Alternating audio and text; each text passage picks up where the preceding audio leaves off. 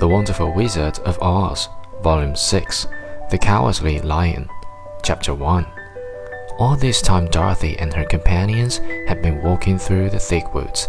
The road was still paved with yellow brick, but these were much covered by dried branches and dead leaves from the trees, and the walking was not at all good. There were few birds in these parts of the forest, for birds love the open country where there is plenty of sunshine.